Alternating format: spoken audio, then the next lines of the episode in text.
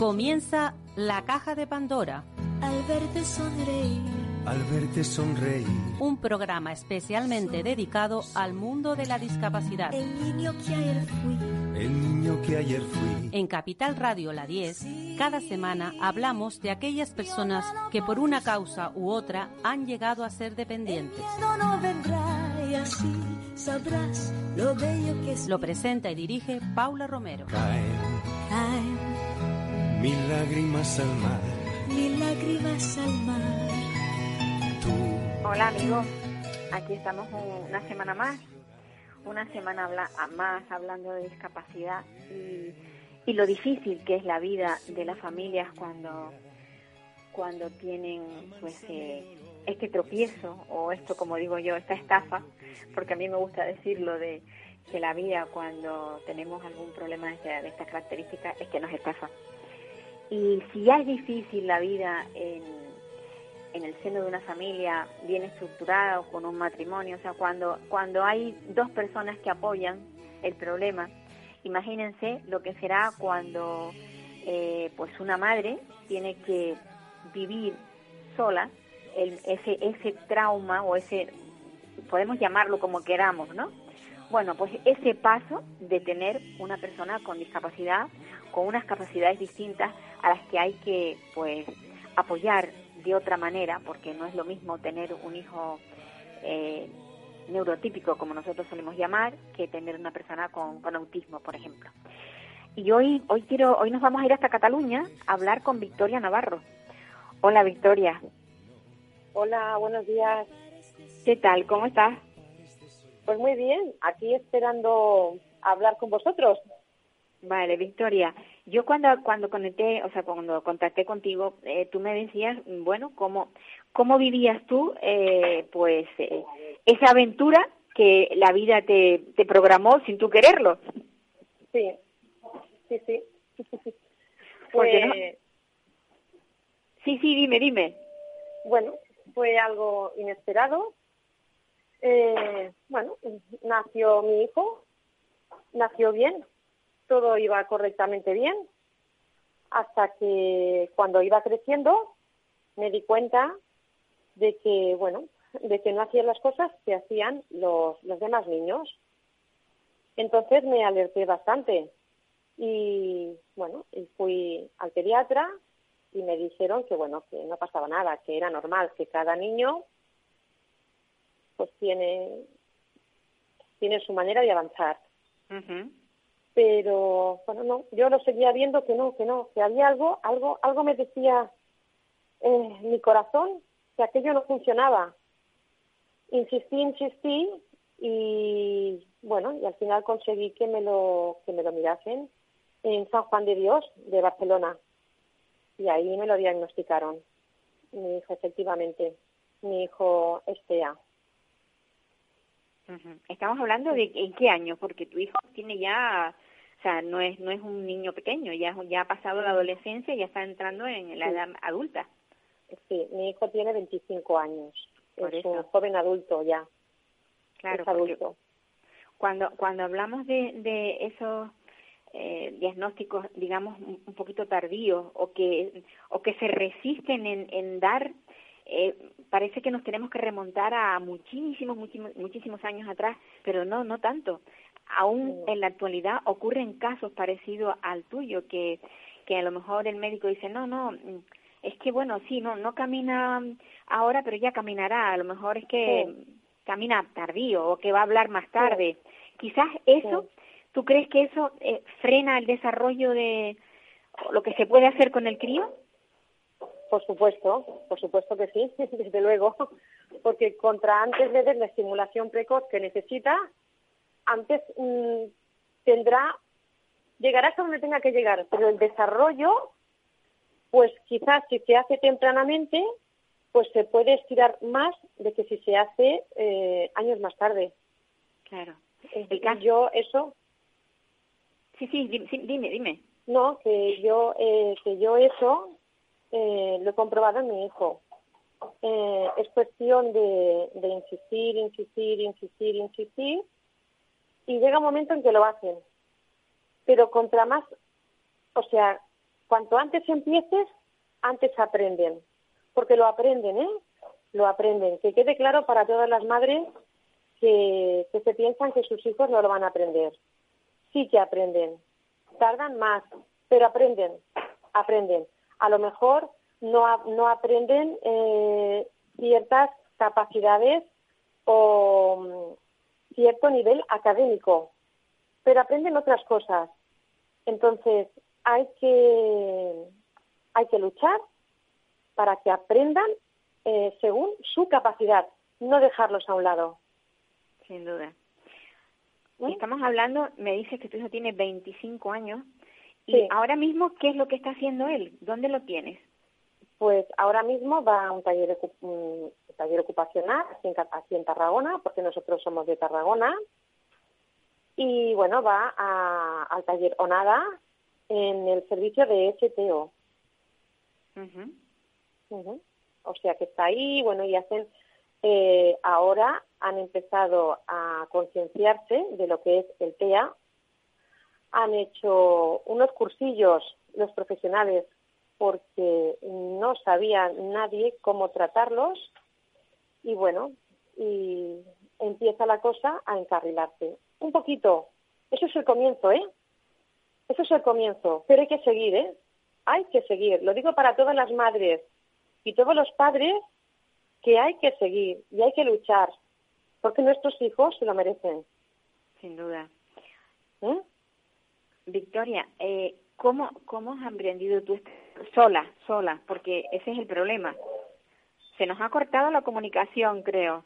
No, no, no, yo estoy aquí. Ah, pues me, me pareció oír un sonido, digo, Dios mío, ¿a qué me he quedado sin, sin interlocutor? no, no, no, no, no, no, estoy, estoy aquí, estoy aquí. Victoria, yo, yo lo que me pregunto es, eh, ya decía al, comienzo del programa, eh, la lucha es dura cuando existen, o sea, cuando cuando hay una pareja que, bueno, que de alguna manera se apoya uno en el otro, pero cuando solamente está la madre, eh, ¿cómo es de duro?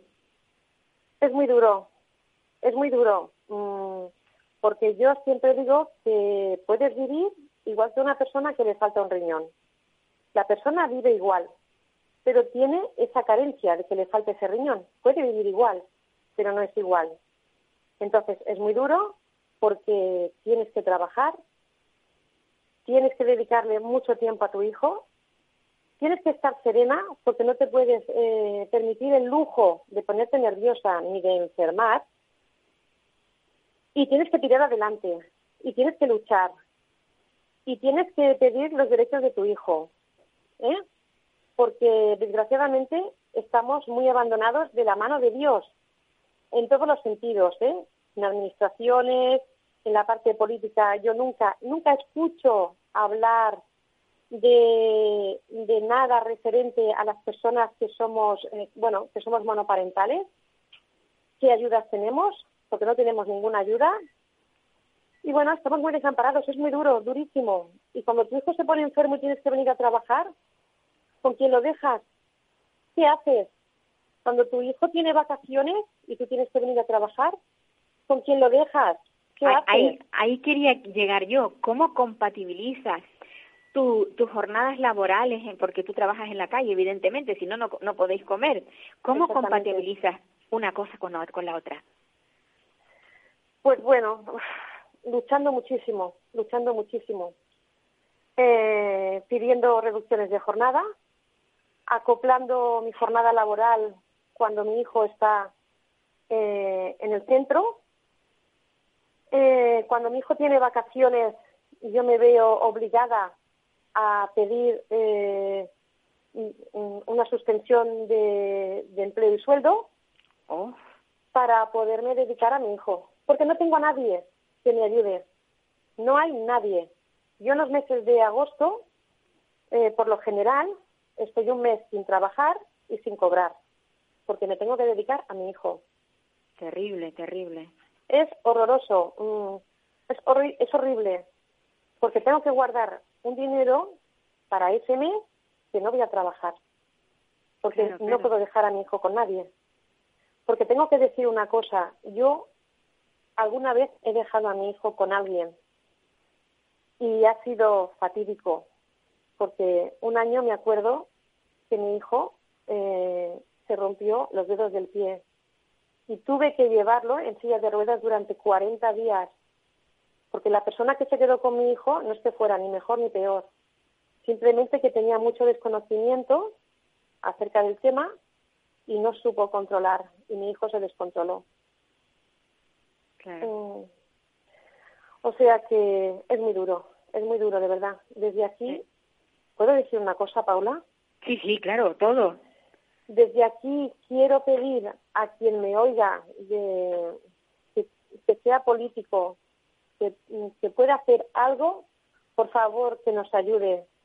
Que hagan casals de que hagan cosas, igual que hacen para los demás, que también lo hagan para nuestros hijos, porque también somos familias que lo necesitamos. Por favor, que no caiga en el olvido. Victoria, ¿Eh? pero, pero fíjate una cosa, no solamente ahora que tú estás bien y que puedes trabajar, ¿cuál es el futuro de tu chico cuando tú no estés? Porque por ley de vida sabemos que terminaremos antes que ellos. ¿Qué va a pasar? Bueno, pues el futuro inmediato que tengo yo aquí en Tarragona, ¿eh? bueno, lo que yo veo aquí es que si yo no estuviera, mi hijo tendría que estar ingresado en un psiquiátrico, cosa que no quiero, que no es lo que le conviene a mi hijo y que y que no le conviene a mi hijo ni a ninguno como él. No, no, sin duda. Eso es una pena, eso es una pena que tengo yo muy grande. Es una cosa que no me deja dormir es una cosa mm, que me para. Pero voy a decir una cosa. Yo eh, voy a hacer algo. Algo lo voy a hacer. Porque no, mi hijo no va a acabar en un psiquiátrico. Pues sí. Eso. Tu hijo, eh, tu hijo tiene trastornos de conducta, como, como, como casi todo, o muchos de los TEA. Sí. Bueno, pero ahora, ahora, gracias a Dios, está muy bien. Muy bien, muy bien. Porque es eso, eh, hay personas que han, que se han formado para el tema y, eso hace que estemos más tranquilos y mejor, que hayamos mejorado. Ahora en este momento no existe ese trastorno. Qué bueno. Me alegro muchísimo porque en este en este momento, en este momento me ha costado mi trabajo, ¿eh? me ha costado mi trabajo de ir a muchos sitios, pero bueno, se ha conseguido. Es que nadie sabe lo duro que es si no se vive, ¿verdad? Eh, no, no, es durísimo, es durísimo. Es durísimo que te llamen, que te llamen por teléfono cuando estás trabajando y te digan, tu hijo se ha escapado y tengas que salir corriendo, ¿eh? que no sabes dónde está y tienes que llamar a los mozos de escuadra. ¿eh? y tienes que y te, empiezan a buscar a tu hijo porque tu hijo eh, se ha perdido porque está tan mal que ha decidido escaparse. Tremendo tremendo. Es eh, eso no se lo deseo a nadie a nadie a nadie. Y sobre todo no quiero que acabe en un psiquiátrico porque con todos mis respetos a los psiquiátricos con todos mis respetos eh tengo que decir una cosa. Eh, que están allí todos muy tranquilitos, es cierto, es cierto que están tranquilos, porque les dan tanta medicación que están muy tranquilos, demasiado tranquilos, y que esas personas están tan tranquilas y deterioradas gracias a la medicación que les dan. Eso es muy triste, porque esas personas no tienen calidad de vida. Ninguna. Y eso lo he visto Sí, sí, ninguna. No tienen calidad de vida ninguna. Ninguna. O sea que mm, sé que habrá mucha gente que se identificará conmigo.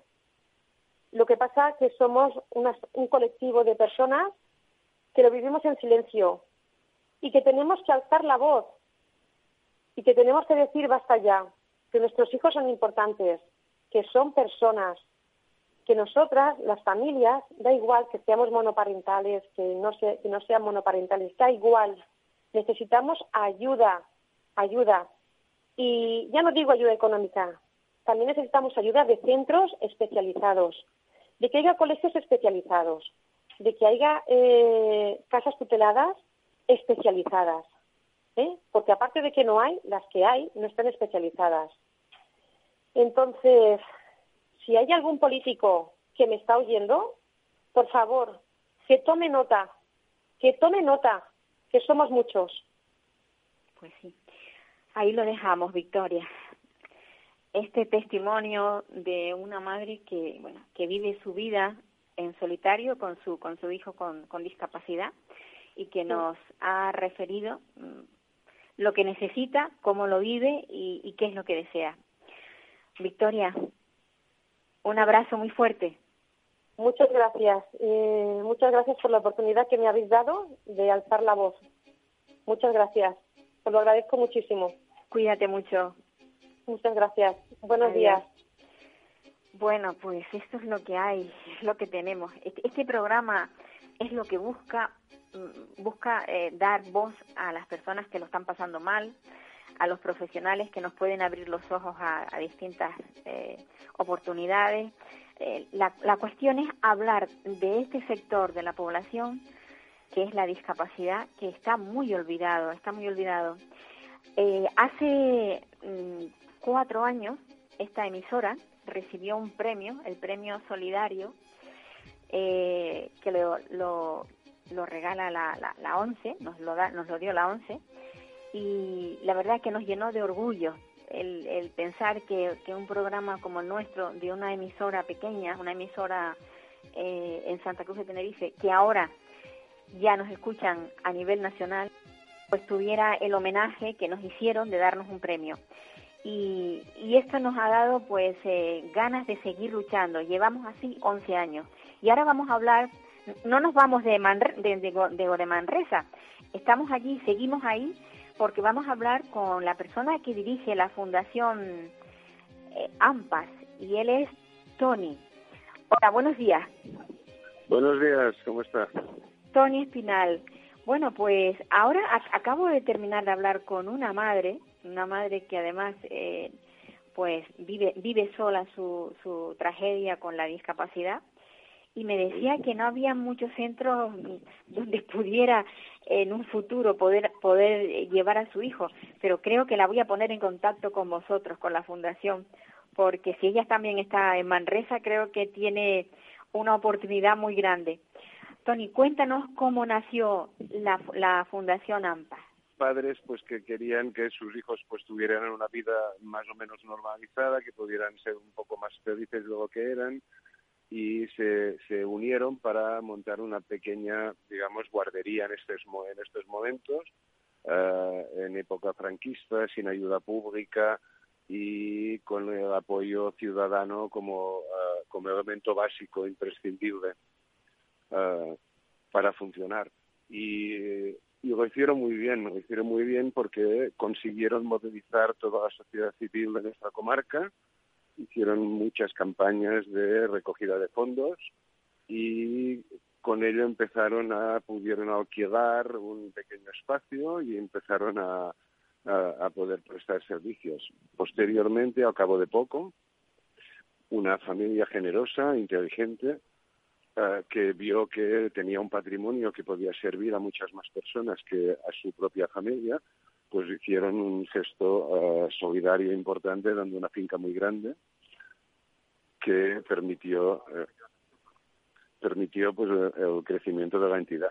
Um, esos fueron los inicios um, di difíciles como todos y después pues ya uh, cuando se recuperó la democracia empezamos a a, a tener algunas ayudas públicas, se profesionalizó la entidad, uh, después hubo una fase de crecimiento y ahora estamos en una fase pues de diversificación, de calidad, de ajustar servicios a cada una de las personas, uh, prestando los apoyos que cada uno necesita.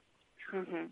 Los proyectos, que, ¿cómo, cómo comienza? O sea, los primeros proyectos de, de digamos, de expansión, de eh, ¿con, ¿con qué capital cuenta cuenta la fundación? Ah, sin capital.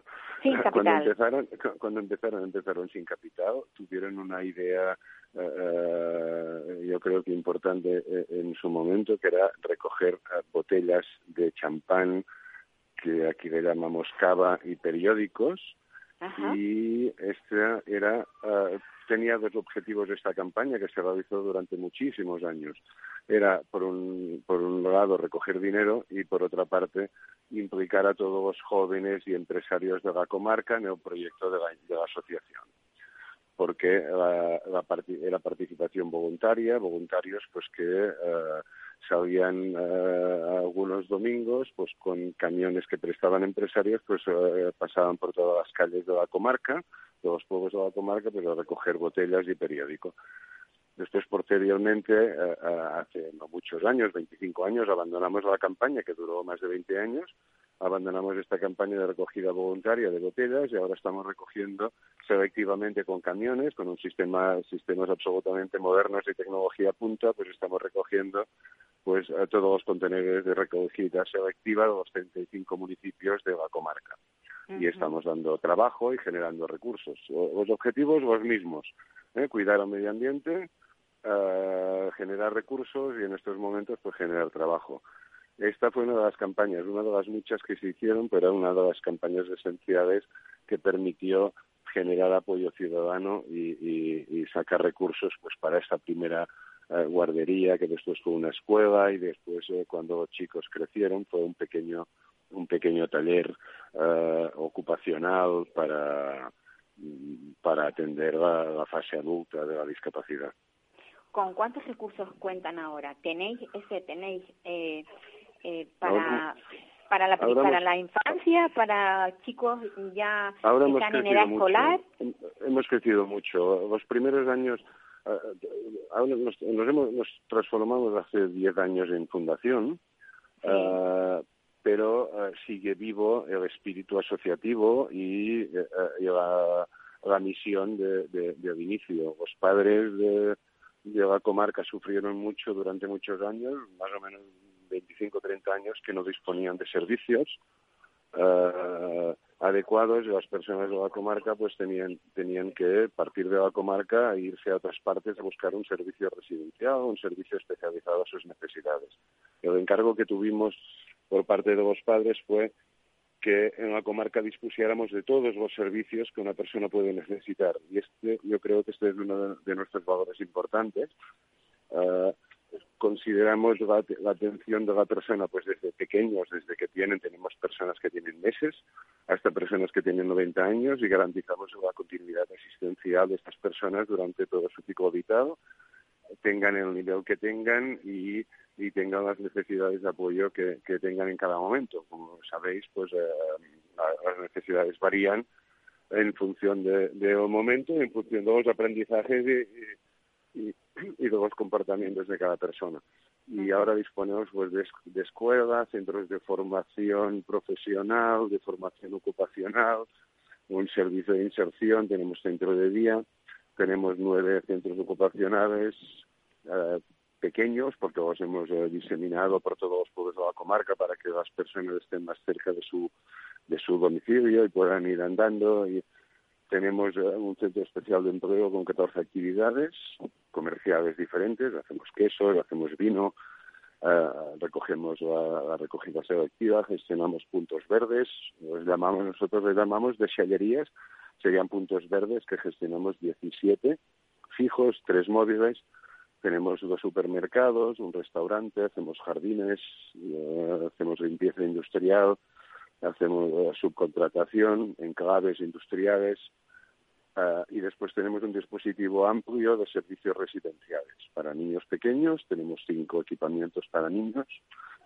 tenemos para personas con eh, alta dependencia y para personas con eh, discapacidad más trastorno de conducta o enfermedad mental.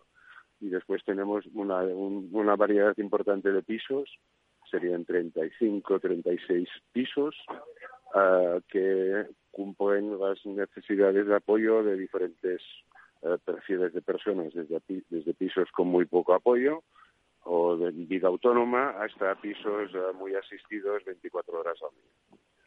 y después los servicios de ocio.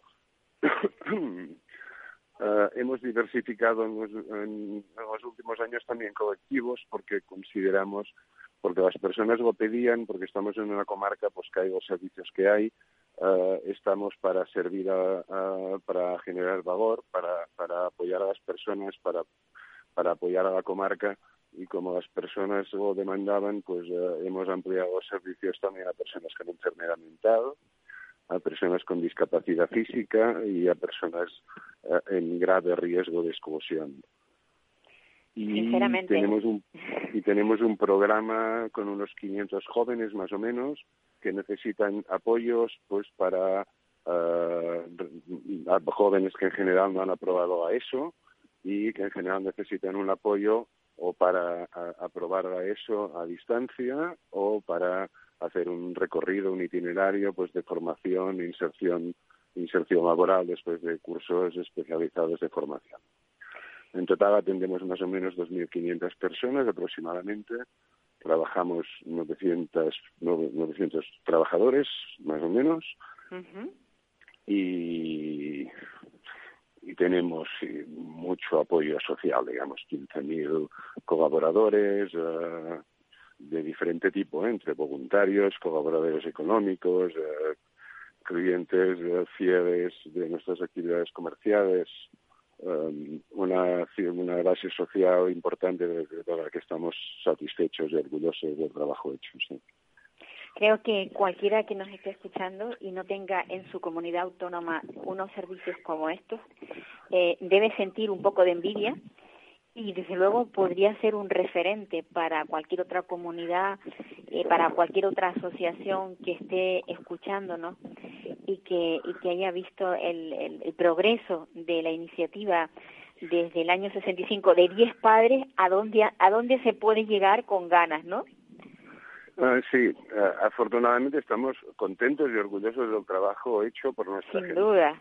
Uh, un, un valor esencial, como comentaba antes, ha sido el apoyo social, el apoyo de nuestra comarca, pero después tenemos un privilegio importantísimo con, un, con nuestros colaboradores, todo el personal que trabaja en nuestra en nuestra fundación en estos momentos, personal absolutamente comprometido con el proyecto, Uh, comprometido con las personas y que hacen fácil lo que a veces parece difícil. Cuando empezamos en el Centro Especial de Empleo, que queríamos generar empleo para todas las personas en era laboral de la comarca, pues parecía uh, que era uh, como un reto imposible, una utopía conseguir trabajo para todos en actividades económicas viables, sostenibles económicamente, y después ya de muchos años, que llevamos 30 eh, en, en, el empleo, pues pues mm, hemos, sí, las personas han demostrado que con, los con la formación, con los apoyos y con buenos encargados y buenos profesionales al lado, pues se pueden hacer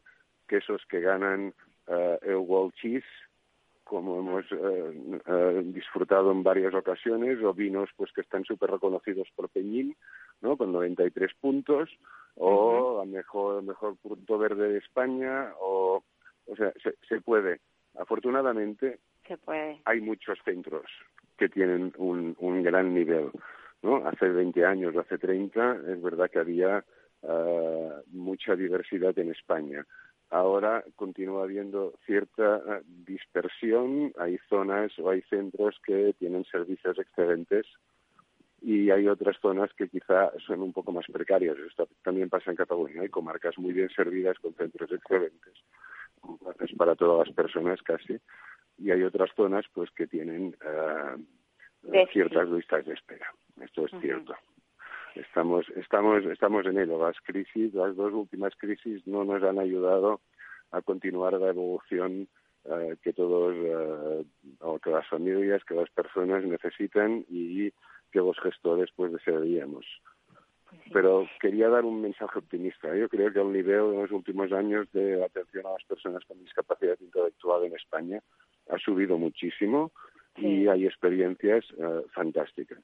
¿No? Pues sí. Es posible que no en, no, no en todas partes, uh, no en todos los rincones de España uh, hay servicios, quizá, pero que en general ha subido muchísimo el nivel.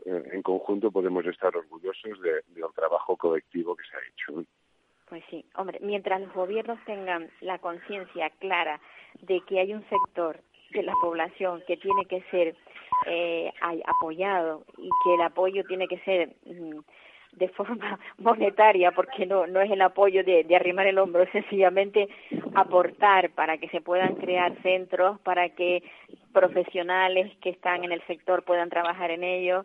Yo creo que es una es, una, es, una labor que tenemos colectivamente aún. Exacto, es verdad Que, que, las personas con discapacidad intelectual pues son quizá las más vulnerables de todo el, espectro, el espectro de servicios sociales, pero ah, como hay muchas otras necesidades sociales, a veces nos cuesta uh, estar presentes en la agenda política o en la agenda pública y, y estar en el mapa. Y creo que estar todos juntos, que creo que tenemos buenas federaciones, buena inclusión, y las federaciones autonómicas, yo creo que están haciendo un buen trabajo para poner a las personas con discapacidad en la agenda pública y que vengan los recursos. Pero es cierto que estamos eh, evidentemente en una crisis importante.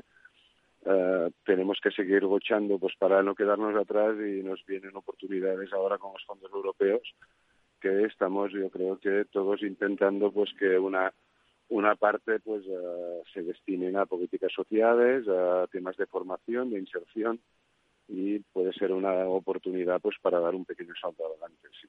Sin duda. Tony, muchísimas gracias por, por darnos toda esta, esta mm, digamos, inyección de ánimo, viendo viendo cómo ha podido crecer esta esta fundación, de cuáles eran sus orígenes y hasta dónde ha llegado, creo que es un chute muy grande de optimismo para quienes empiecen o, pretendan pues empezar. Pues seguro que sí. ¿eh? Nosotros hace 25 años éramos pequeños y muy pobres y, no podíamos casi pagar salarios hace 30 años. Ahora estamos en una situación mucho más cómoda, como la mayoría de entidades de España. Yo creo que trabajan, trabajando con el apoyo público, con el apoyo, apoyo social, yo creo que estamos avanzando y podemos estar orgullosos del camino compartido entre todos. ¿eh? Pues Hemos avanzado mucho. Mirando ahora para atrás, ¿no? Hace unos años atrás, pues eh, hay un cambio muy, muy significativo en todos los ámbitos, ¿eh? en, la, en la inclusión social, en el reconocimiento de la, de la diversidad y de las personas por parte de todos los ciudadanos, en, en, en, los enfoques de las políticas públicas y más desde la Convención de la ONU. Yo creo que hemos, hemos avanzado muchísimo. Nos queda por trabajar, seguro, pero las recetas son de todos los empresarios, de todos los proyectos, de todas las asociaciones.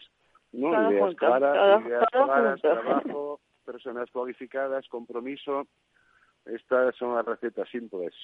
Sí, sí. Y seguiremos pues avanzando entre todos porque las personas seguro que, que lo merecen. ¿no? Este Sin lugar a dudas. Un abrazo fuerte y muchas, muchas gracias. Muchas gracias. Hasta luego. Bueno, pues a mí cuando, cuando oigo, mm, bueno, pues personas que dirigen un emporio de estas características, como puede ser esta, esta fundación donde hay tanto, tanto hecho, tanto hecho y además con unos inicios, como ya decíamos, tan precarios, 10 personas, 10 familias que se reúnen para, para solucionar sus problemas y bueno, y llegan tan lejos. Se puede, está claro, se puede, con ganas y con, y, con, y moviéndose y sobre todo aunando esfuerzos, porque yo creo que la, aquello que se dice de la unión hace la fuerza está clarísimo. Se llega a donde se llega por de esa manera. Y ahora vamos a ver si terminamos con. Ah, ahora vamos. Es verdad que yo yo la, la tengo en la escaleta, pero ya me, se me había pasado. Elia, Elia, hola. Buenos días. Bueno, felicidades. Gracias. Felicidades porque Esa, esa lucha ha tenido su fruto, ¿verdad? Sí, totalmente. La verdad que, que sí, que nos ha llevado a tener una reunión en el Ministerio de Migraciones, eh, perdón, de Inclusión, Seguridad Social y Migraciones. La verdad que estamos muy contentas de los resultados. Ajá. Bueno, y cuéntanos, ¿qué, qué, ¿cuál ha sido la, el, el resultado? Bueno, dinos un poco para quienes no lo conozcan, ¿cuál, ha sido la lucha vuestra, la de las madres eh, que han llegado hasta, hasta el ministerio para reivindicar pues los derechos que se supone que les corresponden a sus hijos? Sí, efectivamente. Eh, el Real Decreto nos permite una licencia por cuidado de hijo menor con enfermedad grave remunerada, es decir, que nos podemos quedar al cuidado de nuestros hijos siempre y cuando cumplamos una serie de requisitos. El problema es que una vez cumplan los 18 años, el mismo día que cumplan los 18 años, nos tenemos que incorporar al puesto de trabajo al 100%. Eh, claro, a los 18 años, eh, nuestros hijos, aparte de la enfermedad grave, tienen otras patologías asociadas. Es muy difícil que vayan a mejor, sino van siempre a peor. Entonces no nos parecía justo que a los 18 años, mm, como por arte de magia, como decía una compañera, como si fuéramos cenicienta, eh, nos íbamos a convertir en calabaza o no. No iba a cambiar la situación y vamos eh, nuestros hijos requieren más tiempo, más cuidados porque las enfermedades van a peor y nosotros tenemos que incorporarnos al puesto de trabajo. La idea era en un principio, sobre todo, eh, mm, eliminar el límite de edad. Claro todo ello hemos tenido que batallarlo a través de mm, reuniones, mm, proposiciones no de ley, proposiciones de ley, eh, mm, reuniones con políticos, visibilizando el tema para que llegara al Ministerio de, em, de inclusión, eh, perdón, de decir, de inclusión, eh, seguridad social y migraciones. Pues al final lo hemos conseguido. También hay muchos políticos en el camino que nos han echado una mano y han sido muy empáticos con el tema y conseguimos una reunión eh, la semana pasada en el Ministerio, de donde conseguimos un compromiso muy importante en dos términos que nos preocupaban mucho a las familias que estábamos en esta situación. Una es elevar el límite de edad. Ellos pretenden elevarlo hasta los 26 años. Eh, tienen esa edad de corte metido en la cabeza. Ahí yo, cuando mm, nos dijeron eso, les pedí, por favor, que recapacitaran, porque dentro de ocho años, mi hija ya tiene 18, yo estoy ocho años más vieja y voy a estar en la misma situación o peor y partiendo otra vez al punto de partida, pero bueno, ya es un avance, nos da un respiro de ocho años. Y otra sería eh, que no se hable de mm, progenitores como tal que tengan que estar los dos trabajando, sino de unidad familiar porque nos hemos encontrado a muchas familias que no han podido acogerse a, la a esta licencia necesitándola pues porque no se llevan con sus parejas y porque hay problemas por medio que no se pueden solventar tan fácil. Entonces ahí estamos las dos, los dos compromisos que hemos conseguido para aquí, de aquí a final de año. Pero Elia, hay una cosa que a mí me sorprende. Eso solamente es para las personas que, que trabajan para la administración. No, eh, nosotros conseguimos en, primero en Canarias una proposición no de ley para que fuera, eh, a ver, era en Canarias solo podía ser para los funcionarios que dependieran del gobierno de Canarias, porque depende de los presupuestos del Estado. Ahora mismo, con lo que hemos conseguido en el Ministerio, no es solo para los funcionarios, porque yo, aunque soy funcionaria y, a mí me he beneficiado, por así decirlo de alguna manera, lo que se hacía en Canarias, yo he seguido peleando para que sea para todos, porque no es justo que solo sea para los funcionarios. Entonces, para ello había que modificar una serie de, leyes, incluso en los estatutos de los trabajadores, que solo se puede hacer a través del Ministerio. Eh, de seguridad social y se va a hacer esos cambios para que eh, para que este derecho lo puedan tener cualquier persona que se encuentre en la misma situación que, que estamos nosotros ahora no solo para la familia para los que sean funcionarios es para todos. O sea hemos seguido la lucha más allá de lo que es la comunidad autónoma y vamos estamos a nivel nacional. Sería para todas las personas que están en esta situación en España. Trabajen donde trabajen da igual. Eh, sí, efectivamente. Eh, nos estamos dando cuenta, y de hecho también se lo dijimos a, estuvo con nosotros el director de ordenación de la Seguridad Social, eh, mm, que las mutuas están poniendo pegas en cosas que no dice la normativa. Eh, hay familias que han tenido que recurrir a los juzgados para poder eh, acogerse a esta ley y evidentemente los juzgados con la ley en la mano nos da la, le da la razón a las familias. Por ejemplo, eh, hay mutuas que le dicen a, sobre todo somos mujeres, el noventa y pico por ciento de, la, de, las de, de las cuidadoras, claro. De las cuidadoras somos mujeres, y a lo mejor te dice la mutua que es que según el convenio, que si no sé qué, que, mm, si los niños están escolarizados no tienen derecho eh, los padres a tener esta reducción de jornada. Eso es completamente falso. Primero, porque la eh, el derecho a la educación es derecho de los niños, tienen derecho a la educación y es obligación de los padres mandar a los hijos al colegio, porque si no viene el trabajador social y te dice, oiga, ¿usted por qué no tiene a su hijo escolarizado? Y en tercer lugar, la normativa, la, este Real Decreto no dice nada que, mm, que, sean incompatibles o que no puedan estar escolarizados o que tengan que estar escolarizados los niños.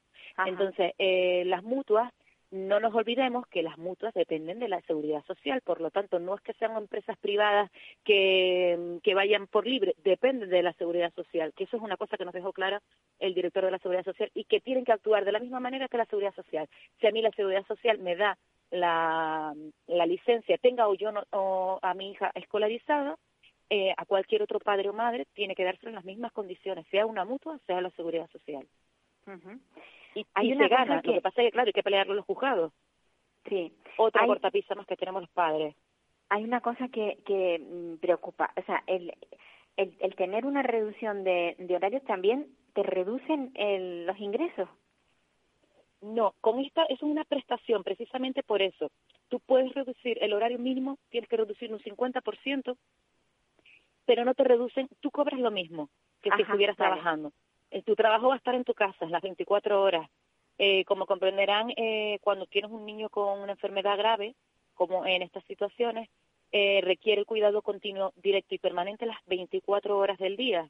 Entonces, en cierto modo, sí es verdad que se nos paga por estar en casa, pero nosotros eh, mm, ahorramos al Estado el tener que contratar a tres personas, que sería lo que necesitarían nuestros hijos para estar las 24 horas cubiertas en Claro, turnos de lo- 8 los, horas. los tres turnos. Nosotros claro, claro. no tenemos turnos de 8 horas, tenemos turnos de 24. Claro, claro, Entonces, claro. eh, bueno, pues eh, sería remunerado, es una prestación remunerada. No es una paga, es una prestación.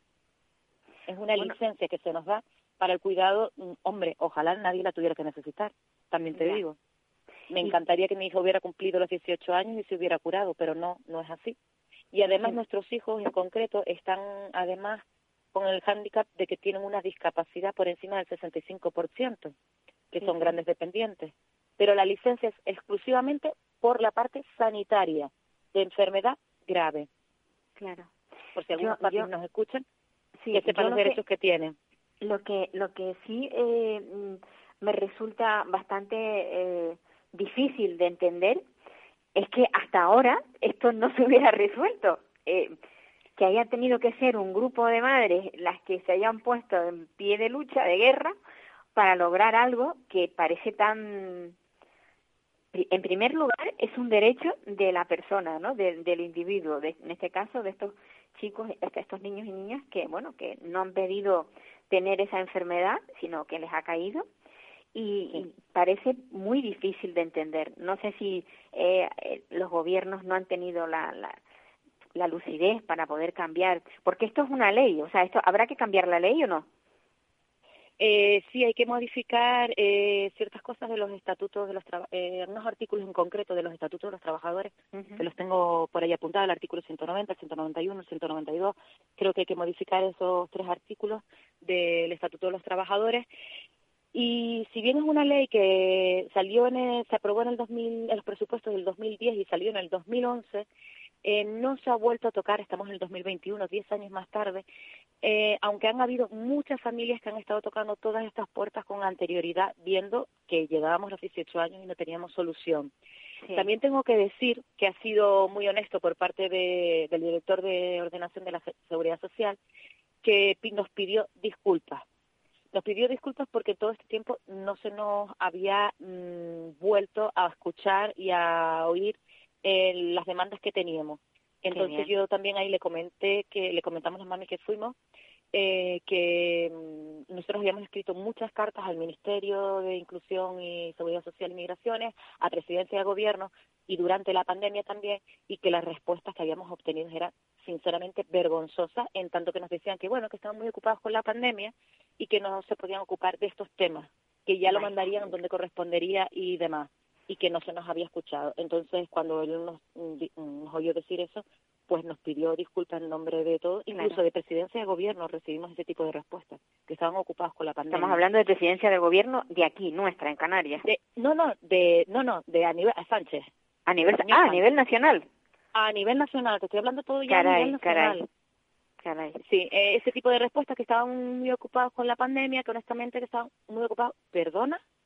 Eh, yo le recordé a, a las dos personas que estaban allí con nosotros, que uno era el director también del gabinete, el gabinete adjunto de, del señor Escribá, del ministerio, que el señor Sánchez el 13 de mayo dijo que ningún español se iba a quedar atrás. Y que yo le dije, con todos mis respetos, no algunos españoles, muchas familias españolas nos habíamos quedado atrás cuando teníamos hijos con enfermedades graves y con gran dependencia junto con la enfermedad grave, porque no se nos había dado ningún tipo de respuesta. Se nos dejan encerrados en casa, no tenemos ayuda de ningún tipo y los padres y madres teníamos que seguir trabajando si no estábamos acogidos a este Real Decreto y no se nos dio ningún tipo de solución ni de medida. Nos pidió disculpas también por ello. O sea, la verdad que fue muy honesto, fueron muy Pues honestos. Me, ale- me alegro mucho, me alegro mucho. Tomaron nota. Yo Me espero que esto se traduzca realmente en lo que tiene que ser, que es la modificación de las leyes y que se aprueben en los presupuestos del Estado, que me imagino que irán medidos ahí. Elia, un triunfo.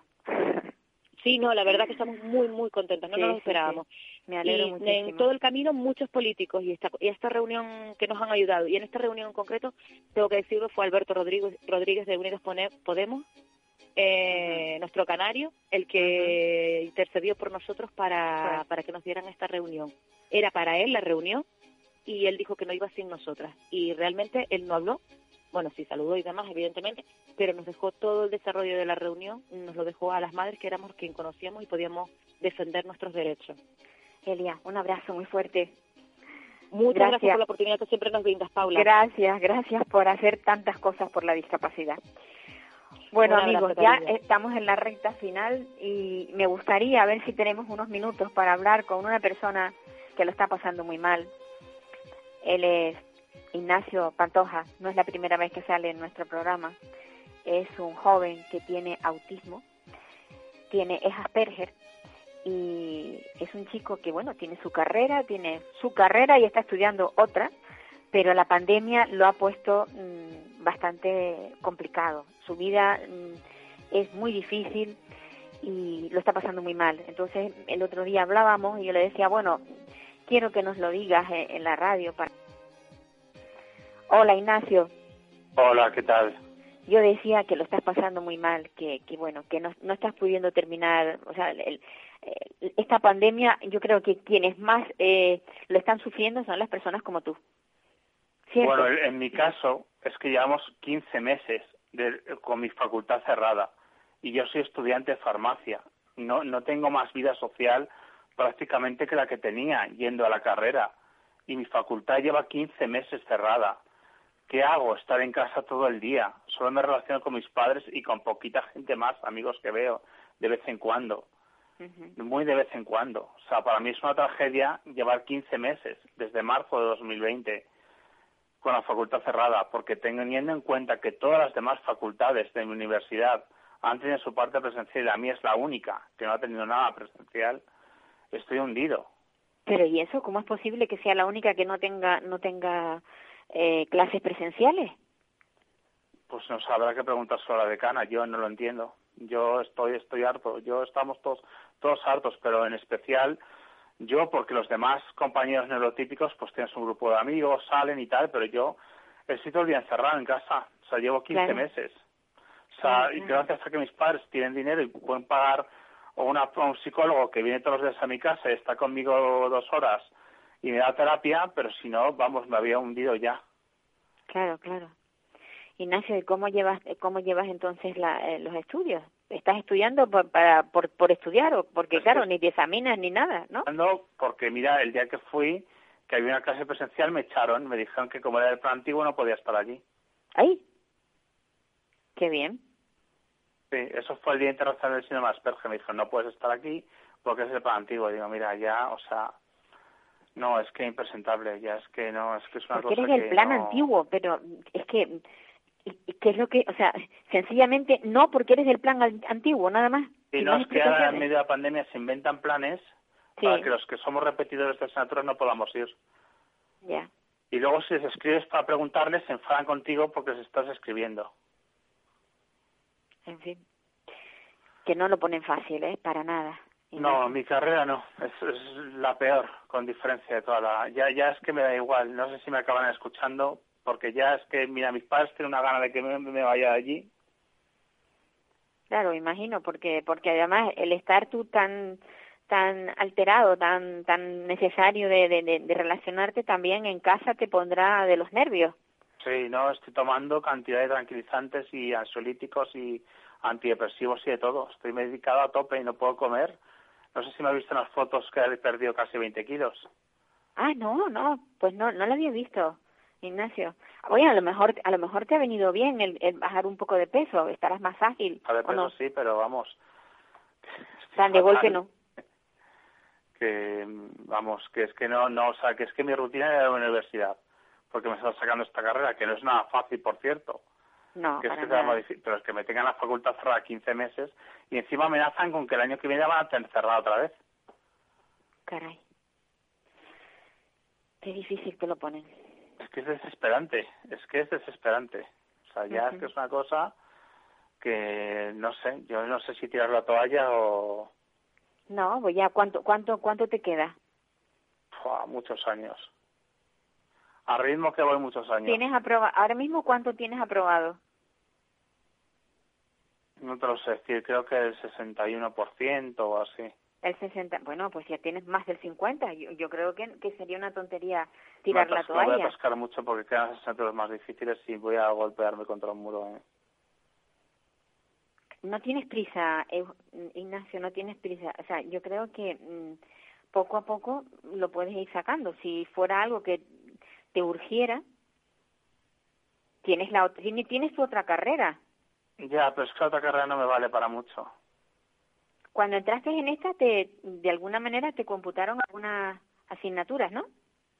Me computaron varias, me computaron 11 11, vale. Sí. Porque porque tú venías de biología, de biología, sí. claro. Y al meterte en farmacia, bueno, no sé qué decirte, pero ¿tus padres qué opinan? ¿Que, que debes seguir?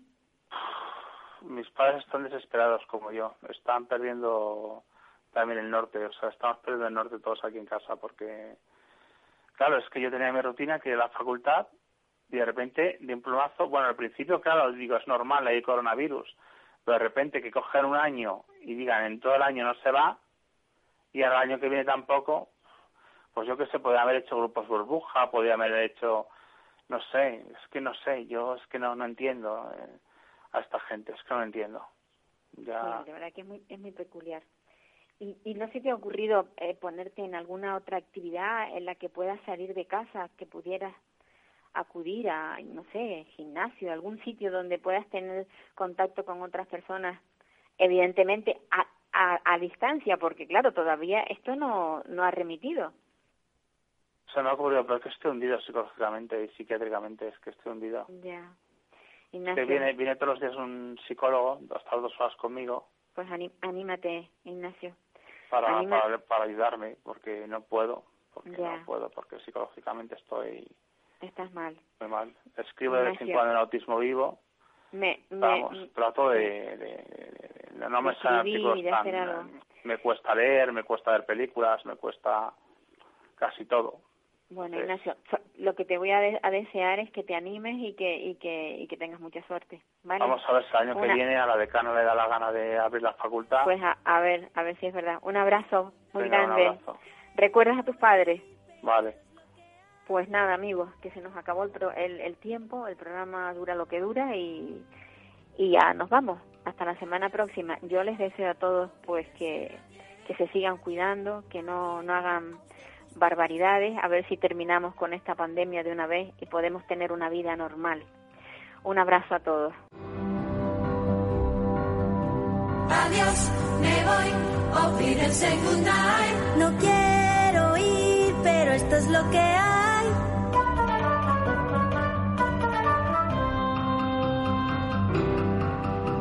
Adiós, me voy, adiós. Adiós, adiós,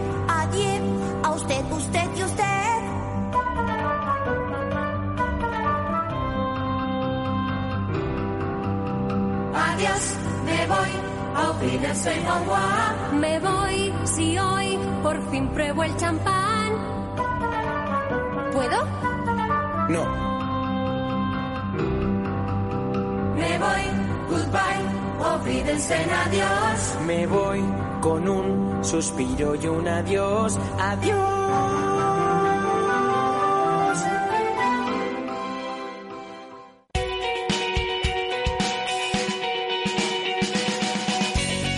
Capital Radio. música y mercados.